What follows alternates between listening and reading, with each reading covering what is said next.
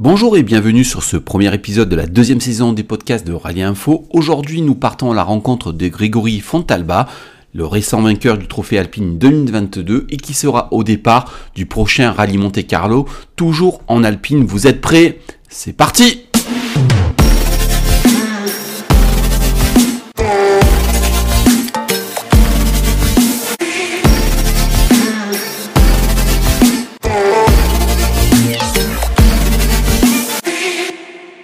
Avant de vous faire écouter l'interview de Grégory Fontalba, on préfère vous prévenir à l'avance, la qualité sonore est un petit peu faible.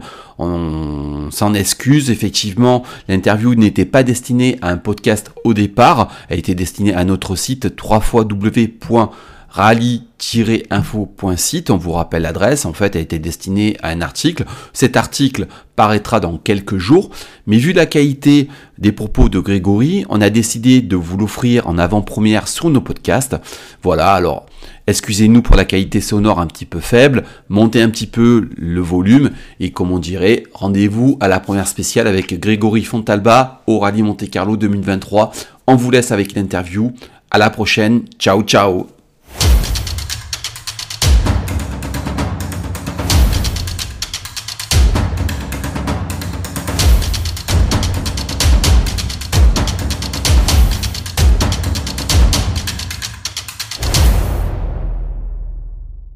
Eh écoutez, bonsoir et merci de, répondre à nos questions. Euh, ben voilà, on reçoit Grégory Fontalba sur Rallye Info. Alors, la première question que je vais vous poser, vous êtes donc au départ du Rallye Monte Carlo 2023. Euh, ben c'est le début de votre saison. Euh, quels seront les objectifs du Monte Carlo et comment ça s'est un petit peu monté cette opération? Dites-nous un petit peu. Eh ben, tout d'abord, bonsoir. merci de, me recevoir. Oui. du euh, le, le Monte Carlo, euh, alors comment il s'est monté Déjà, c'est parti, euh, ben, c'est parti d'un de, nos sponsors qui, après, après le quart de France, où on a été titré mathématiquement, a, souhaité se faire plaisir et nous faire plaisir. Et donc, a souhaité nous accompagner et partir dans l'aventure du Monte Carlo. On a, on a aussi sollicité, du coup, euh, GT2I qui a répondu favorablement, à savoir que GT2I nous suit depuis mes premiers tours de roue. Et c'est comme ça que de fil en aiguille, ben, le projet s'est monté. On a quand même mis un petit peu tout ça sur la table avec mon copilote. On a regardé un petit peu les, les coûts supplémentaires en dehors de la saison 2023 parce qu'il n'était pas question d'hypothéquer un rallye de la saison 2023 pour aller faire le Monte.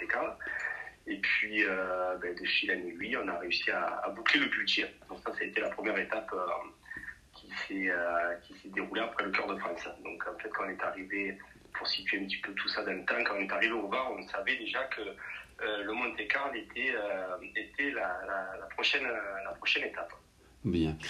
Donc euh, voilà, ça c'était plutôt le, montage et l'aspect, l'aspect financier pour ce rallye.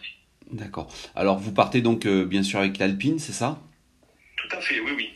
c'était une demande d'un de nos partenaires de le faire avec l'Alpine.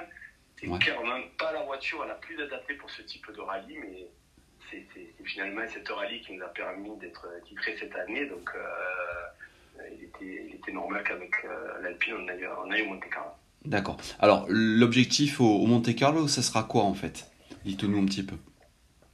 Sincèrement, c'est de boucler tous les soirs euh, toutes les spéciales et d'arriver à Monaco. Dimanche, on arrive à faire toutes les spéciales sans repartir en Super Rallye pour nous, ça sera la, première, la première victoire. Euh, c'est vraiment un rallye avec l'Alpine qui va être très très compliqué. On n'a qu'une roue de secours, c'est-à-dire que le matin, quand on va partir de Monaco, il faudra qu'on prenne un choix de pneus euh, qui va nous faire toute la matinée. Avec une roue de secours, on ne peut pas se permettre de, faire un mix euh, entre du, MW ou du soft ou du super soft. Il faudra avoir la, la monte qui est le bon compromis donc, et, pas crever. Donc ça va être le, gros défi, ça va être là. Après, euh, ben, bien sûr, quand jetterai un œil euh, sur, euh, sur les chronos et voir où on se situe par rapport à, d'autres alpines, j'ai entendu dire qu'il y avait 5 ou 6 alpines qui étaient engagées. Donc après, on verra un petit peu là où on se situe. Mais clairement, ça sera plus un rallye raid qu'un rallye sprint. Mmh, d'accord. Ok. Bah après, moi, pour connaître un petit peu Cédric Robert, je l'ai suivi la saison dernière et ça n'a pas été évident en, en alpine. Hein. Ça a été un petit peu un petit peu compliqué. Pourtant, il connaissait le rallye. Je sais pas, vous l'avez pas fait, il me semble. Hein. ça va être la première fois qu'on fait un rallye, même un championnat du monde, donc c'est aussi un rêve, un aboutissement. Hein. Ouais. Euh, et l'exemple était bon, et justement, hein, voilà, Cédric Robert, qui est quand même un pilote, euh, on va dire, chevronné, qui a beaucoup d'expérience.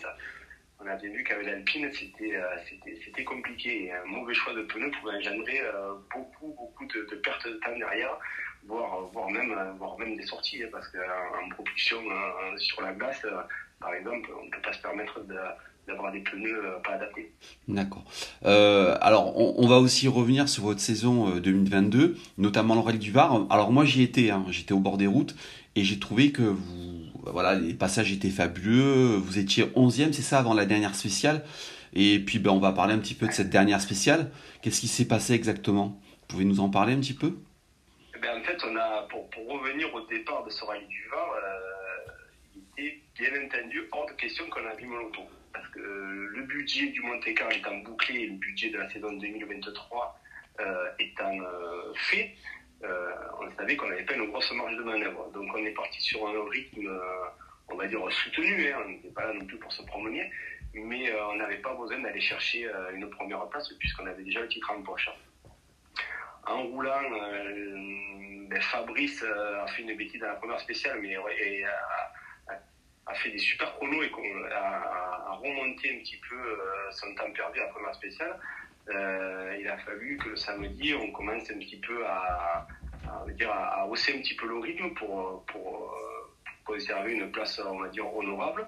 Il se trouve qu'avec l'abandon de, de, de Panayotis dans, dans Colobria, si je me souviens bien, il casse la transmission, il s'est même retrouvé le soir euh, euh, en tête de, en tête de, de la Coupe Alpine.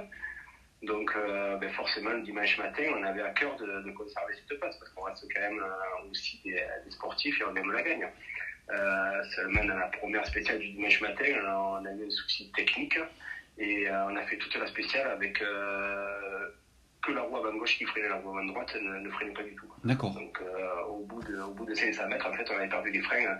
J'ai fait quasiment les trois quarts de la spéciale au frein. D'accord. C'est ce qui nous fait perdre plus de 40 ou 50 secondes, je crois, sur, euh, sur Fabrice.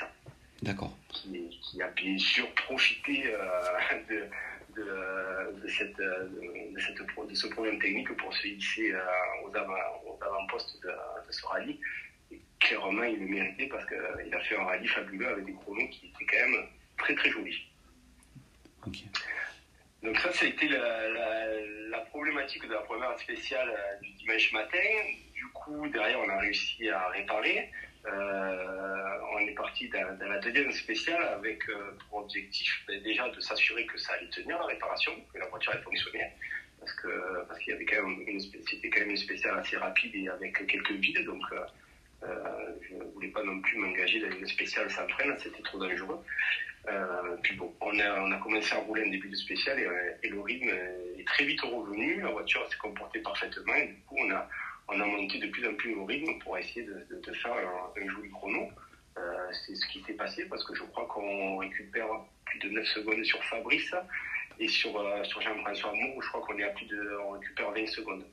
Donc en fait, avant la dernière spéciale, il nous restait euh, moins d'une dizaine de secondes euh, de retard sur Fabrice. Donc ben, qu'est-ce qui s'est passé? Ben, On a roulé très très fort hein, dans la dernière spéciale jusqu'au moment où on s'est piégé sur une, plaque humide et, et, un défaut de note que, que j'ai pas vu sur les passages précédents où j'ai mis une distance, en fait, c'était, c'était un faux. Et du coup, ben, on s'est fait, on s'est fait piéger bêtement à, à 40 km heure et, on n'a pas pu ressortir l'auto pour repartir. Bon. C'est, euh, ouais, ça se termine un petit peu mal, mais euh, c'est quand même un beau rallye. Enfin, moi, j'étais, une fois de plus, j'étais au bord des, des, spéciales. Hein. Je vous ai vu passer euh, trois, quatre fois ou même cinq fois. Et c'est vrai que c'était assez impressionnant. Euh, et puis en plus, il y avait une grosse progression. Donc, euh, quel bilan vous tirez-vous de votre saison 2022 après ce Rallye du Var, même si ça se termine mal euh, au Var? Oui, alors effectivement, on termine, ça se termine par une sortie de route, donc c'est sûr que ça laisse un petit coup amer. Après, le bilan quand même de la saison 2022 est, est plutôt très très positif. Je, je, dirais même il est idyllique hein, pour nous. Oui. Il faut savoir qu'au Charbon, on, on s'est engagé pour faire un one shot. Hein. On ne savait pas du tout où on allait se situer euh, dans la Coupe Alpine. Euh, on connaissait pas trop non plus nos adversaires. Euh, donc on avait décidé de, initialement avec Stéphane, mon copilote, de, de s'engager sur, sur un one shot. bon, il se trouve qu'on a, on a, on a fait une seconde place au charbon, assez loin de Cyril Raymond, qui a eu un gros rythme d'entrée. Ouais. Donc du coup, derrière ce, premier rallye, ben, la question s'est posée. Est-ce qu'on bascule au trophée Michelin ou motrice ou est-ce qu'on restait, restait à la coupe Et dans ce cas, ben, il fallait trouver un petit peu des, solutions pour, pour revenir dans, dans le rythme de, de, Cyril. Euh, bah, après concertation avec toute l'équipe, on a, on a décidé de partir à la Coupe Alpine et de, de travailler un petit peu plus sur l'auto, de comprendre un petit peu mieux le fonctionnement. Euh, euh on a été aidé assez régulièrement d'un ingénieur au niveau des suspensions. Ça nous a permis d'avoir les, bons setups et les bons réglages ben, dès le début du rallye. Euh, quelques conseils de, Johan Rossel sur, des prises de notes ou sur des, trajectoires avec l'Alpine où on pouvait se, permettre d'être un peu plus tendu. En fait, voilà, une petite remise en question un petit peu de, tout, y compris même des notes. Hein. Euh, on a changé quelques, notes aussi. Et ça nous a permis euh, eh bien, finalement à l'Antibes d'être de suite dans le match avec Cyril. On est l'issue du rallye d'Antibes. Hein. On, a fait, on a fait une sortie de route. C'est, euh, ben, Cyril aussi, donc ça fait, euh, ça fait 0 points pour nous deux. Donc on s'est retrouvés, je dirais, euh, au rallye du Rouergue euh, avec à nouveau cette même envie de, de bagarre et, et c'est ce qui s'est passé. Et du coup, ben voilà, j'ai, je dirais donc sur, sur la saison 2022, on, a fait une belle progression ben, grâce à la conférence finalement, qui nous a obligés de sortir un peu de, notre zone de confort et, et du coup ben, de progresser. D'accord. Euh, ça, c'était un petit peu pour, pour 2022 et le retour sur, sur votre très très belle saison. 2023, donc le Monte Carlo, et vous pouvez nous parler de la suite de votre saison? Qu'est-ce que ça sera en fait? Eh ben, En fait, euh, du, ben, en fait, donc le Monte Carlo, ça, ça reste pour l'instant notre, notre priorité euh, au vu de la, de la taille de, de, de ce rallye. Et puis euh, ben, derrière, après, c'est euh, s'engager à nouveau dans la Coupe Alpine. Mmh. puisque le, le planning de, de, la Coupe Alpine nous a été dévoilé au Rallye du Var et, euh, et coïncide avec nos disponibilités avec, euh, avec mon copilote. Euh, donc du coup, on a décidé de, de, repartir, de, de repartir dans la Coupe. D'accord. Alors moi j'ai deux petites questions derrière. Hein. Euh, la première, c'est alors vous me dites si je me trompe, vous passez en fait de la Clio R3 à l'Alpine, c'est ça? C'est ça, tout à fait. C'est ça? Euh, ça vous titille pas de passer sur par exemple une 4 roues motrices, une Rallye 2 ou euh, euh, sur quelque chose comme ça? Parce qu'en fait, j'ai la progression c'est R3 Alpine qui est, une, qui est une voiture quand même pas facile, il y a beaucoup plus de chevaux que la Clio, une propulsion. Ça vous intéresserait pas de passer là-dessus? Et pourquoi l'Alpine aussi? Pourquoi l'Alpine en fait? Alors, bien entendu que, que, ça nous intéresserait de passer sur des véhicules 4 roues type, type RC2, bien, bien sûr. Euh, après, il faut, il faut rester, euh, enfin, il faut qu'on ait un petit peu aussi les, les, pieds sur terre et mettre le budget euh, en face à l'exploitation de la voiture. Oui. Et une, une, RC2 en exploitation, en fait, si on veut vraiment avoir une voiture bien entretenue, fiable, et avoir la quantité de pneus par rallye nécessaire pour aller jouer la gagne, euh, on n'est plus du tout dans le même budget que, l'Alpine et encore bien loin du budget de la, du budget de la Clio. Euh, donc après c'est des choix. Euh, c'est vrai qu'avec euh, avec Stéphane, on a toujours priorisé de faire beaucoup de rallyes euh, plutôt que de, de, ne pas faire certains rallyes pour pouvoir rouler dans une voiture un petit peu plus un peu plus grosse. D'accord. C'est un choix qui se partage. J'ai déjà échangé avec d'autres pilotes qui préfèrent l'inverse. Euh, pourquoi pas? Donc euh, voilà, non, nous on est parti sur cette option de pouvoir euh, se faire plaisir sur, sur pas mal de mèches en championnat de France avec une voiture qui a un coût d'exploitation moins, moins onéreuse. Alors ouais, vous faites la, transition qui te trouvez. Donc championnat de France, Monte Carlo, mais ça vous titille pas non plus d'aller voir d'autres univers, de, faire par exemple un rallye en championnat d'Europe ou euh, avec l'Alpine hein, ou, ou un autre rallye en mondial, ça vous ça vous titille pas? Alors, bien, bien, bien sûr qu'il y a d'autres rallyes qui, qui, qui nous titillent hein, en Espagne. Euh, bon, maintenant, il n'y est plus, mais il y avait le Tour de Corse il y a encore quelques années. Oui. Euh, la problématique dans tout ça, c'est le, le, la disponibilité. Il faut savoir que, bon, hors Monte Carlo, parce que ce n'est pas possible, mais tous les rallyes du championnat de France, euh, de par nos, nos nos disponibilités, en fait, on reconnaît le week-end d'avant systématiquement. On ne reconnaît jamais en semaine. Euh, tout simplement parce que notre activité professionnelle ne nous permet pas de nous libérer à toute une, semaine complète. Mmh. Donc ça fait, ça fait beaucoup de, de va-et-vient, beaucoup d'allers-retours. C'est pour ça qu'on nous a, d'ailleurs, on n'est jamais allé faire le Touquet ou, ou, des rallyes qui sont dans le Nord. Hein. C'est pour ces raisons-là. Donc euh, ben, forcément avec cette contrainte, euh, ben, ça limite du coup, euh, ça limite du coup des, des, rallyes ben, qui s'offrent à nous, sur lesquels on pourrait aller, aller poser nos roues et se faire plaisir. D'accord. alors je vais rentrer un petit peu plus parce que bon, on, a parlé un petit peu des saisons 2022, 2023, de l'Alpine, un peu plus sur du perso. Euh, en fait, Grégory Fontalba, c'est qui en fait euh, Comment c'est venu la passion du rallye euh, Pourquoi vous avez commencé Vous êtes un petit peu d'où De quelle région? Parce que c'est vrai que les gens vous voyez passer au bord de la route, notamment moi, je vous connaissais pas du tout. Hein, je suis honnête avec vous. voilà, si vous pouvez un petit peu nous, parler de vous. Alors oui, oui, bien sûr. Ben, c'est une passion qui est très très très vieille. Hein, s'est révélé sur le tard du coup. Mhm. Euh, c'est une passion euh, qui a démarré à l'âge de 10 ans. Je, donc je suis origine de Nîmes. D'accord. Euh, donc je suis né en 1974 j'ai 48 ans. Eh ben, à l'époque, on avait le rallye des Garrigues qui se faisait à Nîmes. Oui. Et du coup, ben, mon papa m'a mené forcément dans le prologue autour des arènes où je voyais des, voitures euh, des Renault 5 Turbo passés, des Maxi avec euh, volant, euh, Oriole, euh, à l'époque Philippe Touraine. donc tout ce, tout ce, genre de voitures qui font que ben, je pense que quand on est un petit garçon, ben, ça, ça fait rêver. D'accord. Donc j'ai eu cette première approche-là. Et puis quelques années plus tard, ben, j'ai mon, beau-père, Michel Abric, qui, ben, qui m'a amené dans sa passion, qui était le rallye. Donc, euh, je me suis retrouvé à l'âge de 16 ans à aller faire des reconnaissances avec lui, à, tourner autour de, cette rouler sur une Renault 5 Turbo, donc euh, à tourner autour de cette voiture, à aller faire des rodages, puisqu'à l'époque on avait le droit de rouler sur route ouverte avec ces, ces voitures.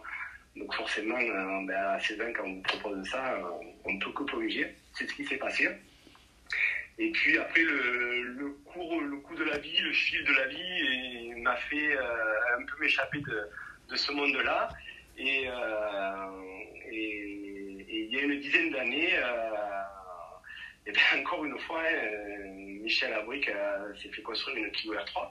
D'accord. Et, et, au bout, et au bout d'un an, eh ben, à force de tourner autour, j'ai décidé aussi de, Sauter le pas. franchir le cap et d'acheter une, une, Clio Ranotti. Et puis, un an après, j'ai acheté cette fameuse Clio R3 qui était construite et qui, avait, qui était restée dans la famille. D'accord. Voilà pourquoi je, suis arrivé sur le tard euh, dans, l'Oralie asphalte. Euh, ah ben, vous me faites toutes les transitions en fait, hein. c'est magnifique ce soir, parce qu'en fait, pas très loin de Nîmes, il y a un très très beau rallye, le Terre de Vaucluse. Par exemple, moi que j'ai encore fait, euh, que je fais chaque année, c'est, moi je trouve que la Terre c'est assez magnifique. Ça vous tente pas vous la Terre? Si, si, si. Ah. la Terre me tente beaucoup. Attention, parce que quand on y goûte, après on fait plus que ça, il paraît. Hein quelques collègues pilotes ou des copilotes qui, à chaque fois, euh, maintenant me parlaient en bien. Euh, si la Terre, euh, la terre nous plaît, à l'époque de quand j'avais la Clio, on a regardé un petit peu si ça valait pas le coup d'aller sur Terre. Mais après, on s'est aperçu avec Stéphane, c'est qu'on a un petit souci de, maniaquerie. Ah. Mettre, mettre, la voiture personnelle sur Terre me semblait, me semblait pas possible. Donc, on s'est dit qu'on attendrait d'avoir euh, autre chose ou, peut-être passer sur la Terre avec une voiture de location.